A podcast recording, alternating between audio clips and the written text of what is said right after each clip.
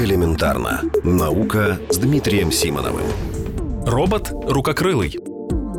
Аналога колеса в природе нет, но множество гениальных изобретений человека – это плоды подражания природе.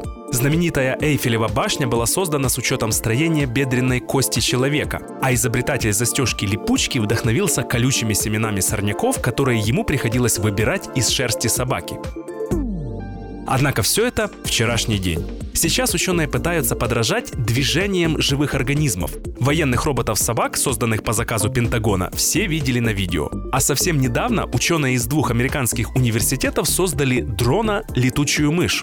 Назвали его Batbot или сокращенно B2. Он не просто внешне похож на представителя отряда рукокрылых, но и движется подобно ему. Благодаря этому такой дрон обладает рядом преимуществ по сравнению, скажем, с более привычным квадрокоптером. Внешне Би-2 выглядит как нечто похожее на скелет, обтянутый специальной эластичной мембраной на основе кремния. Ее толщина всего 56 микрометров. Напомню, что микрометр — это одна тысячная доля миллиметра. С такими крыльями Бэтбот издает гораздо меньше шума, чем привычные нам дроны.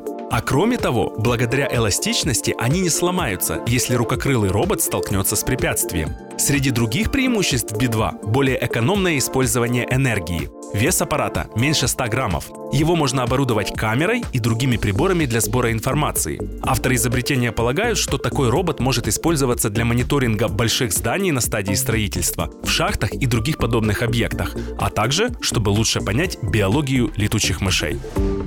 Элементарно. Наука. Ежедневно в эфире «Вестей».